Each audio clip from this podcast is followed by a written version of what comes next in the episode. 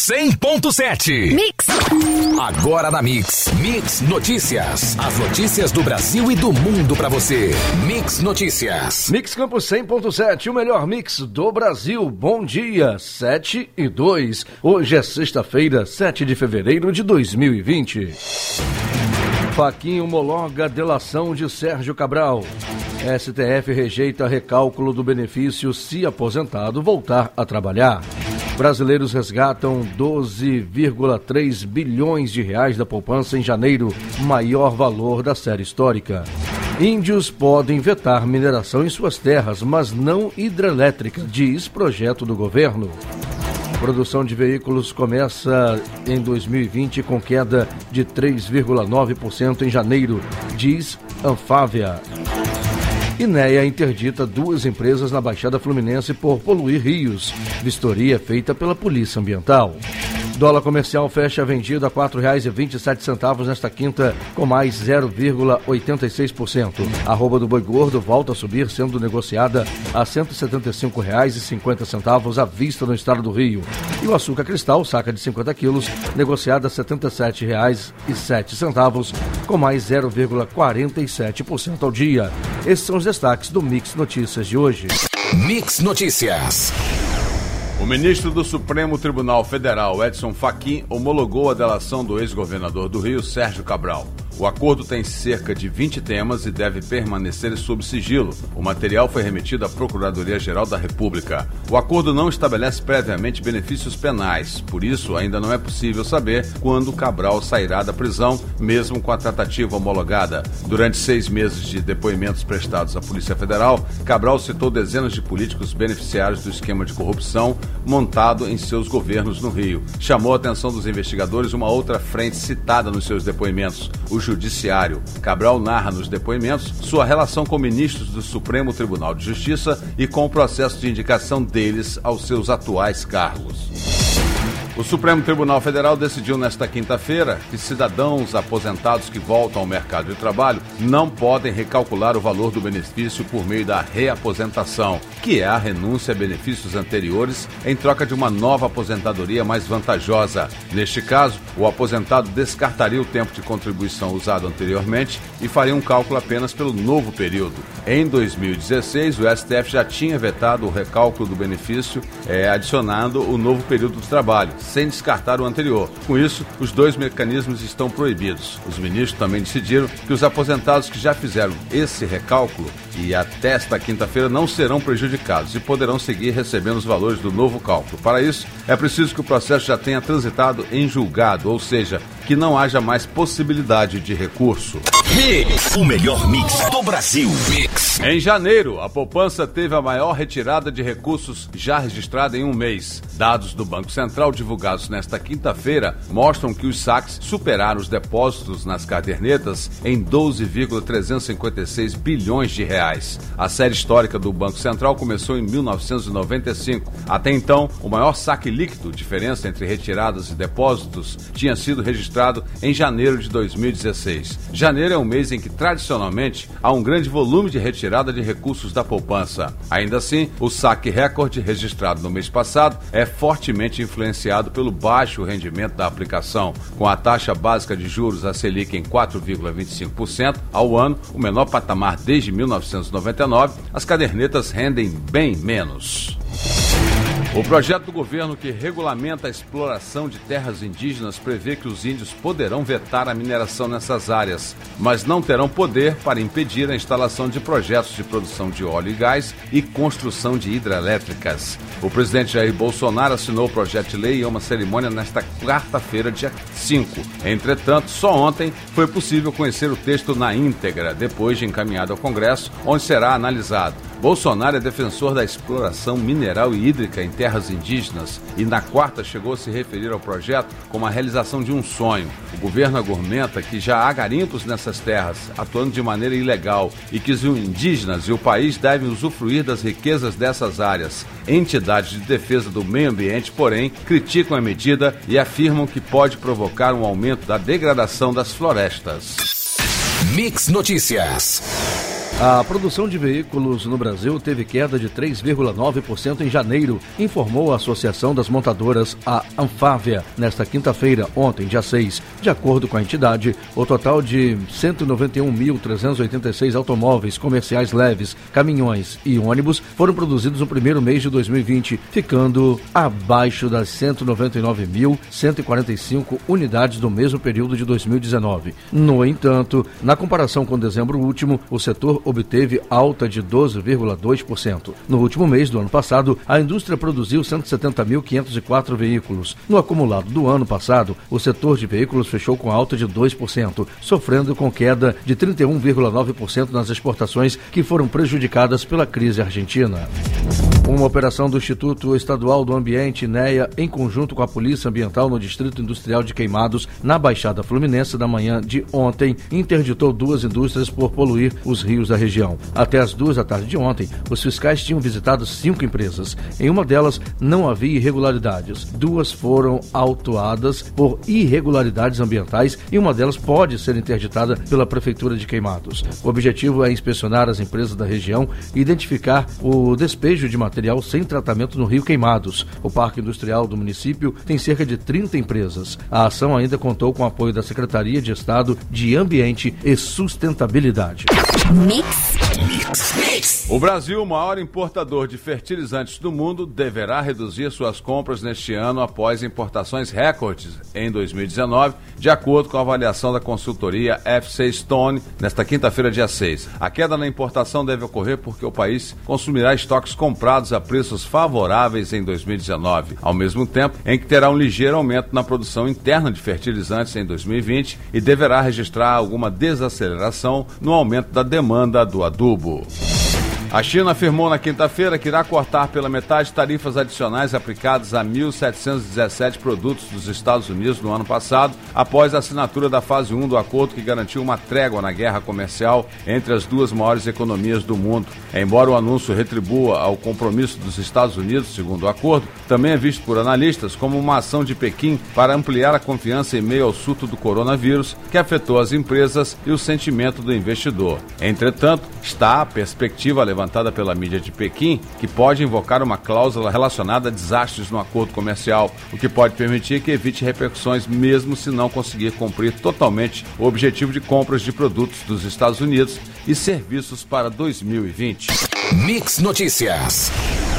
Os preços mundiais de alimentos subiram pelo quarto mês consecutivo em janeiro, impulsionados por saltos nas cotações de óleos vegetais, açúcar e trigo, informou a Agência de Alimentos das Nações Unidas nesta quinta-feira, dia 6, ontem. O índice de preços dos alimentos da Organização para Agricultura e Alimentação, a FAO, que mede as variações mensais de uma cesta de cereais, oleaginosos, laticínios, carnes e açúcar, teve média de 182,5 pontos no mês passado, alta de 0,7 em relação ao mês anterior. A FAO também previu que a produção de cereais deve ter atingido um novo recorde em 2019, com crescimento de cerca de 2,3% frente à safra de 2018. O Instituto Chico Mendes de Conservação da Biodiversidade autorizou a pesca esportiva no interior das unidades de conservação federais de uso sustentável. Os procedimentos que os participantes terão que respeitar constam da portaria número 91, publicada no Diário Oficial da União da última quarta-feira, dia 5. Além de permitir que visitantes que possuam licença pratiquem a pesca esportiva amadora, modalidade na qual o peixe fisgado é devolvido ao mar ainda com vida, as novas regras também autorizam o consumo do pescado no próprio local, desde que esta possibilidade esteja prevista nos planos de manejo da reserva. A autorização se limita à captura de peixes, não envolvendo outros recursos pesqueiros, e só poderá ser realizada se for compatível com o plano de manejo ou outros instrumentos de ordenamento da unidade de conservação. O melhor mix do Brasil.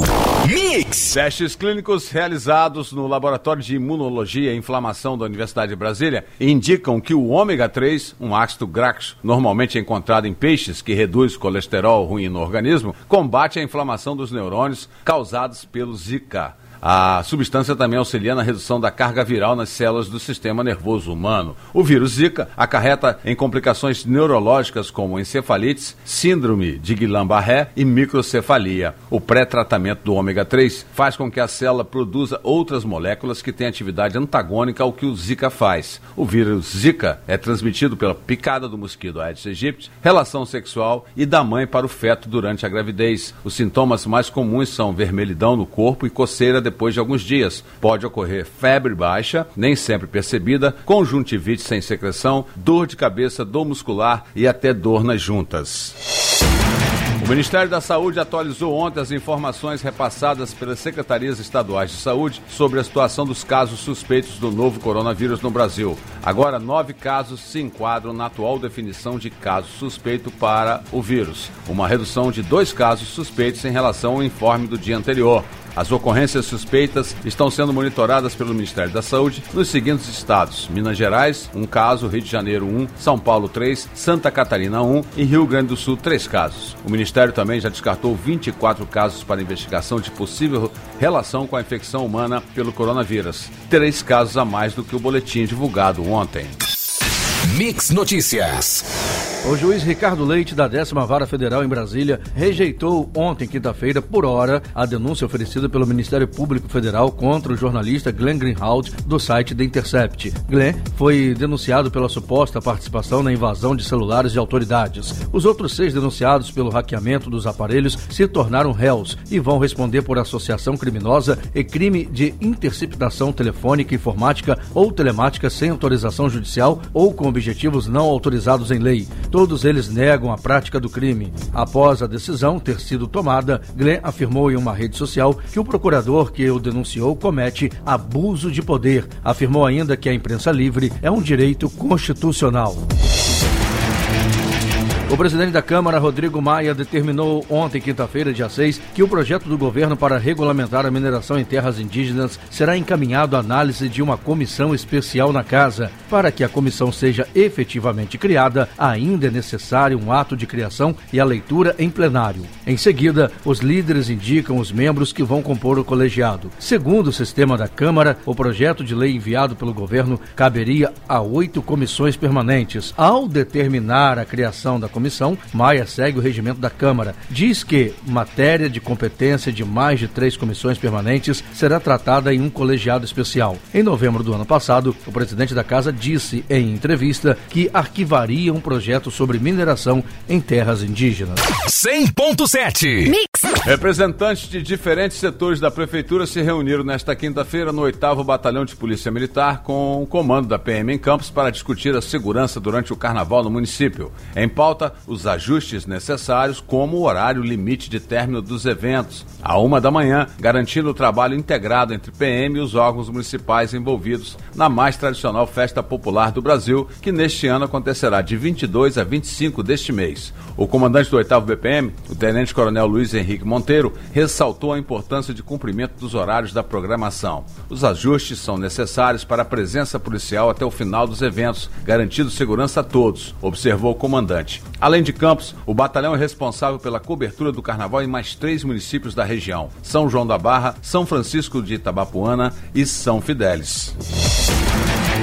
Vários músicos que atuam em Campos estão insatisfeitos com a prefeitura por conta de atraso de pagamentos de cachês de shows realizados em 2019. Eles se reuniram em redes sociais como Instagram e WhatsApp para se articularem e cobrarem o cumprimento dos contratos pelos serviços prestados. Em uma das postagens compartilhadas nas redes sociais está de eventos que eles teriam participado e até quinta-feira ontem não tinham recebido os valores anteriormente combinados com o poder público. Segundo a publicação de um deles, três shows foram realizados em 2019 nos dias 1 de maio, 30 de junho e 15 de setembro, respectivamente Dia do Trabalhador, Festa de Vila Nova e Festival de Petiscos. No texto, os músicos pedem valorização dos artistas locais de Campos e uma solução da Secretaria Municipal de Fazenda. Mix Notícias. O presidente Jair Bolsonaro exonerou ontem, dia 6, Gustavo Canuto do cargo de ministro do Desenvolvimento Regional. Para o seu lugar, foi nomeado Rogério Marinho, que ocupava a Secretaria Especial de Previdência e Trabalho do Ministério da Economia. O ex-deputado federal Marinho é filiado ao PSDB e foi um dos principais articuladores do governo na aprovação da reforma da Previdência. Ele assume a pasta que comanda os programas de habitação popular, como Minha Casa Minha Vida, da infraestrutura urbana e de segurança hídrica do governo federal. Gustavo Canuto é especialista em políticas públicas e gestão governamental, carreira vinculada ao Ministério da Economia e formado em engenharia da computação. Ele não tem filiação partidária. Ao chegar ao Palácio da Alvorada, na tarde desta quinta-feira, ontem, Bolsonaro disse que Canuto vai assumir a presidência da Dataprev, a empresa de tecnologia e informações da Previdência. Minutos depois, veio a confirmação oficial do porta-voz da presidência da República, Otávio Rego Barros.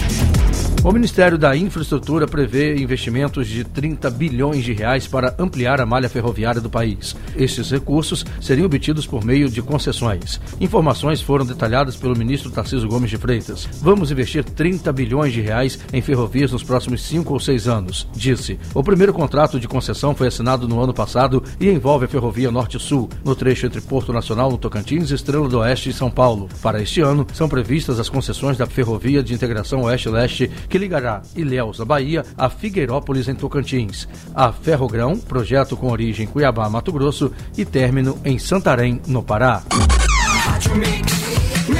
Um dos 61 contaminados pelo novo coronavírus no navio de cruzeiro Diamond Princess é um argentino, informou o Ministério da Saúde do Japão nesta sexta-feira. Esse primeiro caso de contaminação de um latino-americano nesta epidemia, que já deixou mais de 600 mortos. A embarcação, que transporta 3.700 pessoas, está em quarentena na costa do Japão. A identificação do passageiro não foi divulgada. Oito argentinos estão a bordo, segundo o diário El Clarim. As autoridades divulgaram a nacionalidade de 41 passageiros infectados. São 21 japoneses, 8 americanos, 5 canadenses, 5 australianos, um britânico e um argentino.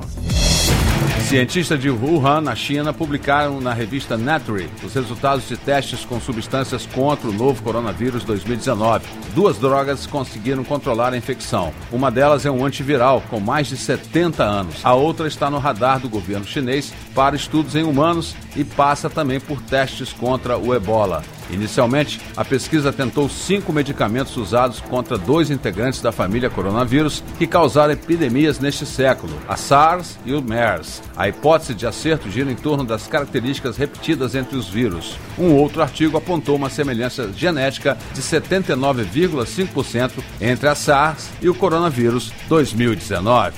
Mix Notícias. Apesar da campanha com 100% de aproveitamento na primeira fase, o Brasil ainda não engrenou na fase mais importante do pré-olímpico da Colômbia. Depois do empate com os donos da casa na primeira partida do quadrangular, a seleção brasileira ficou no 1 a 1 com o Uruguai ontem. A classificação sem sustos para Tóquio está condicionada a uma vitória sobre a Argentina na última rodada, domingo, às 10h30 da noite, horário de Brasília, em Bucaramanga. Os argentinos venceram a Colômbia por 2 a 1 e já se classificaram para os Jogos do Japão. Pela sexta rodada da Taça Guanabara, no sábado, o Flamengo enfrenta o Madureira às seis da noite no Maracanã. Já no domingo, temos o clássico vovô entre Fluminense e Botafogo às quatro da tarde, também no Maracanã. Já o Vasco, eliminado da Taça Guanabara, só cumpre tabela contra a Portuguesa às quatro da tarde em Bacaxá. Você ouviu Mix Notícias. Mix, mix.